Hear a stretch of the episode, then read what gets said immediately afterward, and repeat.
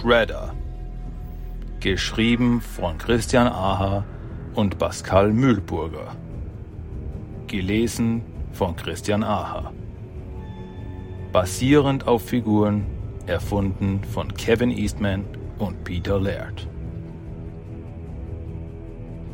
Kapitel 2 Dämonen Teil 3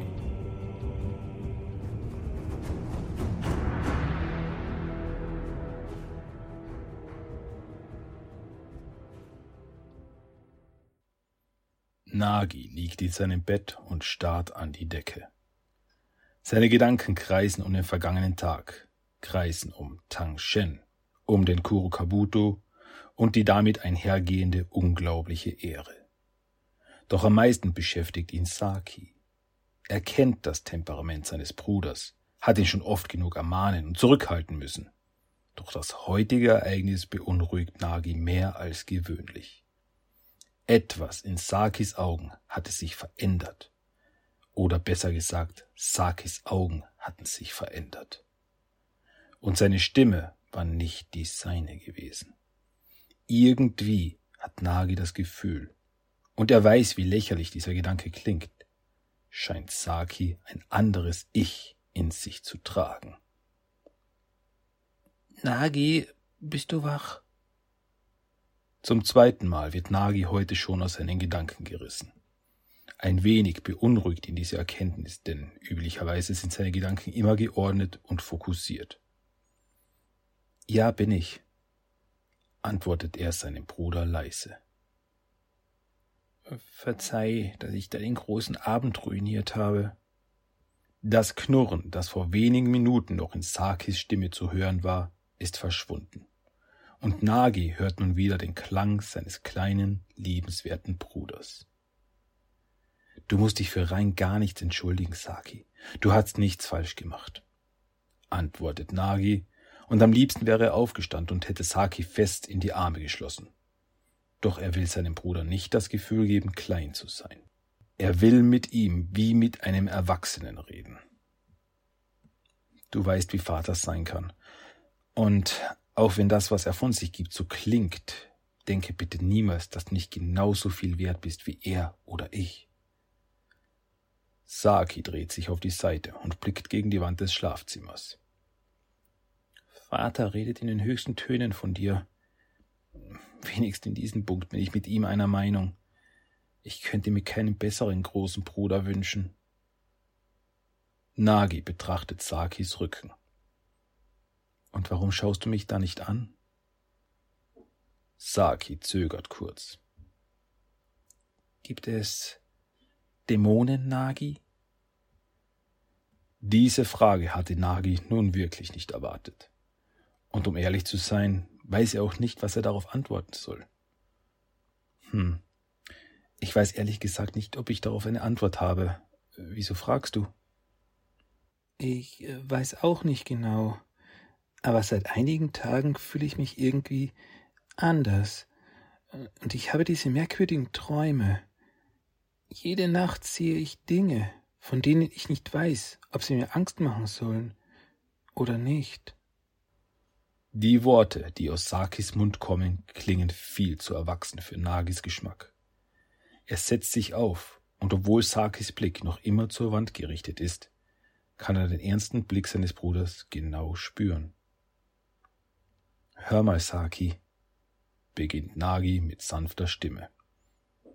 Es gibt Dinge auf dieser Welt, die sich unserem Verständnis komplett entziehen. Dinge, die wir gerne erklären würden, doch nicht können. Und vieles davon wirkt auf den ersten Blick erschreckend oder gar beängstigend. Doch für vieles gibt es ganz natürliche und klare Antworten. Was genau siehst du denn in deinen Träumen? Saki überlegt kurz, was er antworten soll. Soll er Nagi von Kitsune erzählen?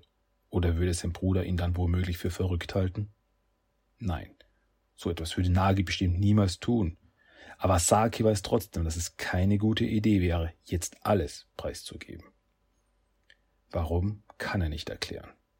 Er weiß es einfach. Ich sehe eine Welt, die in Licht getaucht ist, und ich sehe Feuer ein loderndes und alles verzehrendes Feuer. Und in diesen Flammen sehe ich mein Gesicht. Als Saki fertig erzählt hat, herrscht in dem kleinen Raum absolute Stille. Die Augen der beiden Brüder treffen sich nicht. Stattdessen fixieren sie jeweils einen anderen Punkt des Zimmers. Nagi blickt stumm an die Zimmerdecke und zittert leicht. Er möchte seinem Bruder antworten, möchte ihm einen weisen Ratschlag geben und ihm sagen, dass die Ängste, die ihn plagen, nichts sind, wovor er sich fürchten muss. Aber er wagt es nicht, Saki anzusehen. Denn die Stimme, die er gerade vernahm, gehörte nicht Saki. Wie schon ein paar Momente zuvor am Esstisch drang ein leises und doch wildes Knurren an sein Ohr, und seine Befürchtung scheint sich zu bewahrheiten. Denn in diesem Moment ist er sich sicher, dass neben ihm jemand oder etwas anderes liegt. Nagi?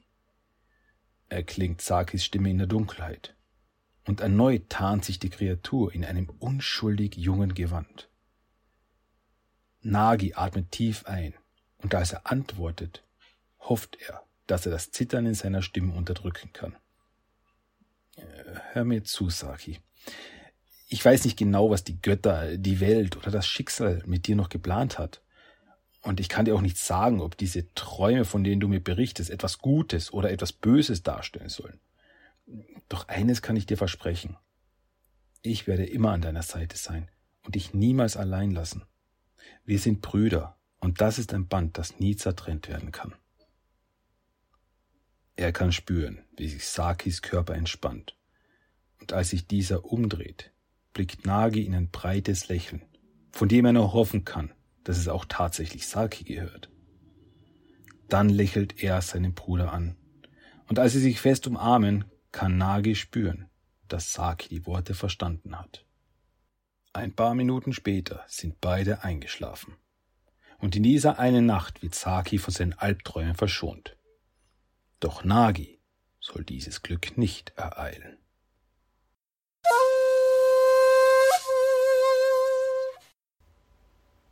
Die Welt um Nagi herum hat sich verändert. Dort, wo für gewöhnlich ein eckiger Tisch steht, in dessen kleiner Schublade er ein Haiku aufbewahrt, das er im zarten Alter von neun Jahren verfasste, sind nun dicke Stämme großer und alter Bäume zu sehen. Und generell scheint sich das Haus Oroku in einen dichten Tannenwald verwandelt zu haben. Ein sanfter Wind fährt Nagi durch die Haare und er blickt sich fragend in alle Richtungen um. Wundere dich nicht, junger Krieger. Nagi dreht sich erschrocken um, doch kann er den Ursprung der Stimme nicht feststellen. Lediglich ein Fuchs sitzt vor ihm auf dem mit Taub benetzten Boden. Es dauert einen kleinen Moment, bis er endlich versteht. Sehr gut. Ja, ich habe mit dir gesprochen, Orokunagi, antwortet die Füchsin, als hätte sie gerade seine Gedanken gelesen. Wo bin ich? Ist dieser Ort real oder ein Traum? Traum oder real? Welchen Unterschied macht dies schon für den Träumenden? Die Füchsin erhebt sich und läuft langsam auf Nagi zu.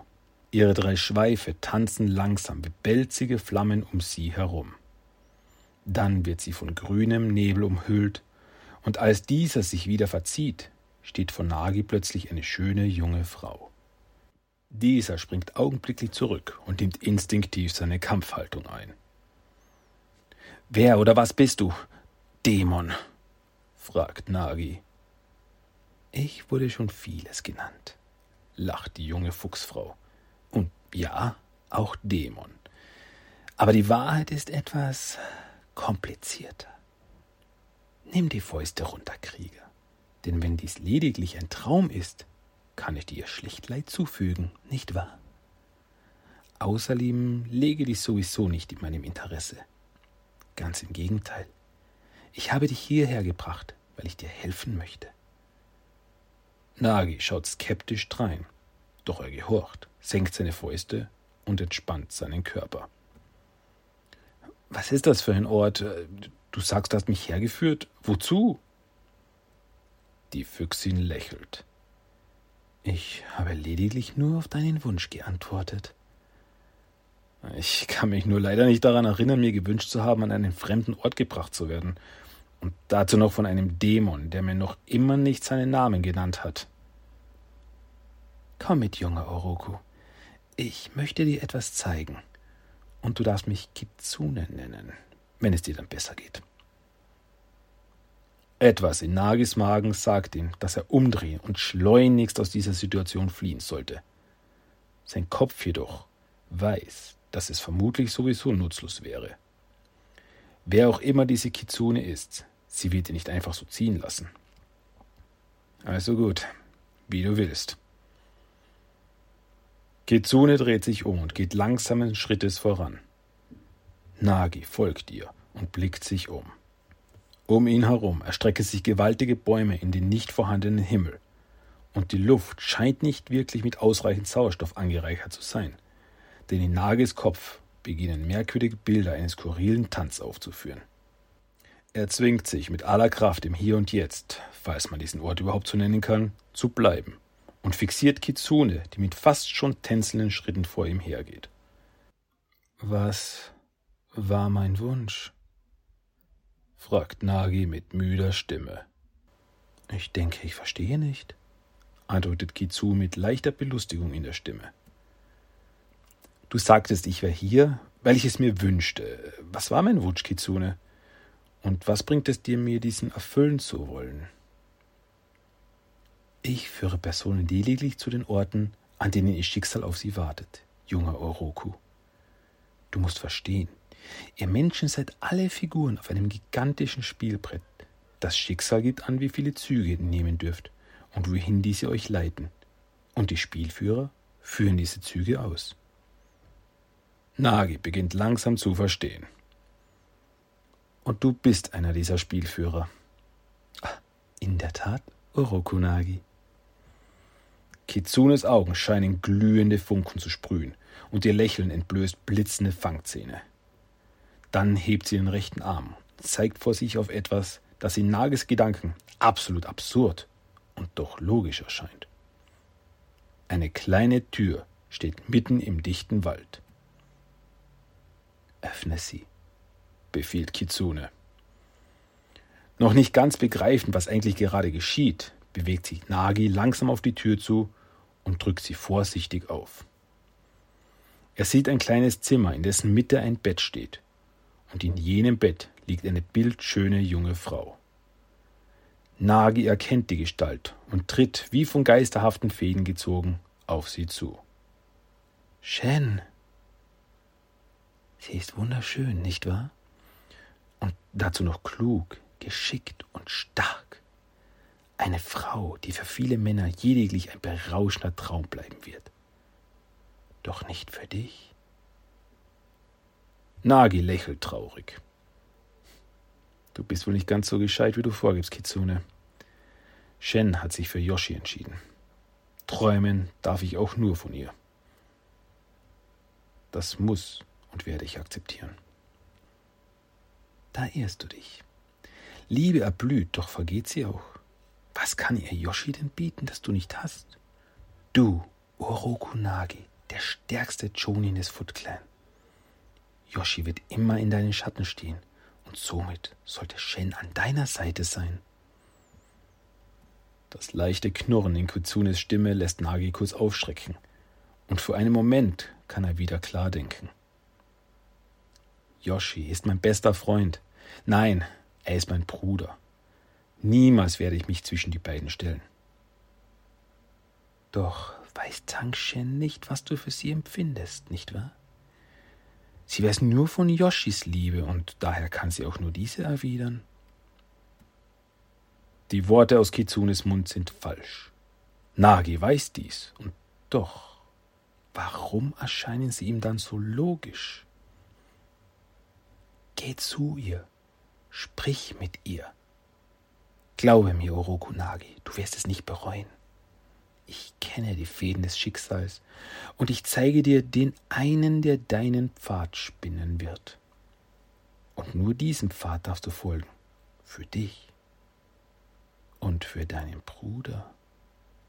Äh, du weißt von Saki? fragt Nagi verunsichert. Ich weiß alles, was ich wissen muss. Wieder scheinen die Augen Kitsunes zu leuchten, und Nagis Gedanken fühlen sich immer schwerer an. Kitsune schaut ihm tief in die Augen. Du warst immer an ihrer Seite. In guten Tagen, in Tagen der Gesundheit und Tagen der Krankheit. Du hast sie beschützt, seit sie in euer Dorf kam. Und nur ein Moment hat genügt, um das Schicksal aller in die falsche Richtung zu lenken. So sollte es nicht sein. Denn dieser Weg führt nur zu Trauer und zu Tod. Nagis Kopf scheint immer tiefer im grünen Dunst zu versinken. Er blickt die Füchsin fragend an, doch ihr Gesicht ist nicht mehr das von Kitsune. Stattdessen blickt er mit weit aufgerissenen Augen in die leeren Augenhöhlen und das vor Entsetzen verzerrte, blutüberströmte Gesicht von Tang Shen. Angst überflutet sein Verstand und vor Panik schreit er in den finsteren Wald. Nein! Kitsune lacht mit dem toten Gesicht Shens, wirft sich auf alle Viere und krabbelt mit unwirklichen Bewegungen auf Nagi zu. Doch, denn dies ist das Schicksal, das diejenigen ereilt, die vor dem Pfad abkommen, der ihnen vorgeschrieben ist. Die Stimme Kitsunes ist ein abartiger Gesang, der aus den tiefsten Ebenen der Hölle zu dröhnen scheint. Nagi muss seine Ohren bedecken, doch in seinem Kopf hallen die Worte weiter. Dann plötzlich ist es totenstill. Nagis Kopf wird von filigranen Fingern gebackt und sanft nach oben geführt. Er blickt in Kitsunes Augen, in ihre echten Augen.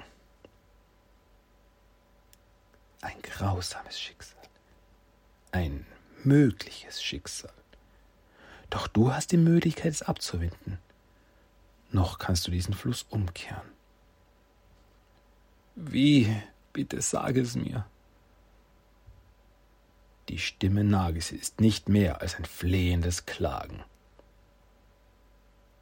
Vieles kann ich dir zeigen, doch ebenso vieles bleibt mir Schatten verborgen.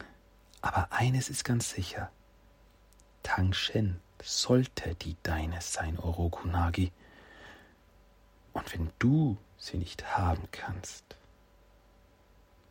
Rauch umhüllt Nagi, durchdringt seine Kleidung, seine Haut und seine Nerven. Die Gedanken werden ruhig und er lässt sich in die grünlichen Schwaden sinken. Dann darf sie niemand haben.